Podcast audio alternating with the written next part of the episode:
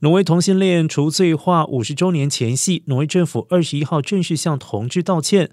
挪威总理斯托尔在和人权团体共同举行的活动中表示：“我想代表挪威政府道歉。”同性恋者曾经被当成罪犯来对待，并且遭到当局起诉。根据政府资料显示，一九零二到一九五零年间，共有一百一十九名男子因为发生同性关系遭到定罪。而这项法条已经在一九七二年四月二十一号废止。当时男性会因为同性恋行为而坐牢，也会因此被污名化。政府声明指出，这条法律曾经有很大的象征意义，也代表着同性恋者会遭受到广泛的谴责、普遍的歧视、毁谤以及勒索。仍因为人们的情爱生活判罪和起诉，用医疗等对待健康的人，剥夺他们的职业生涯还有工作机会，严重违反我们的价值。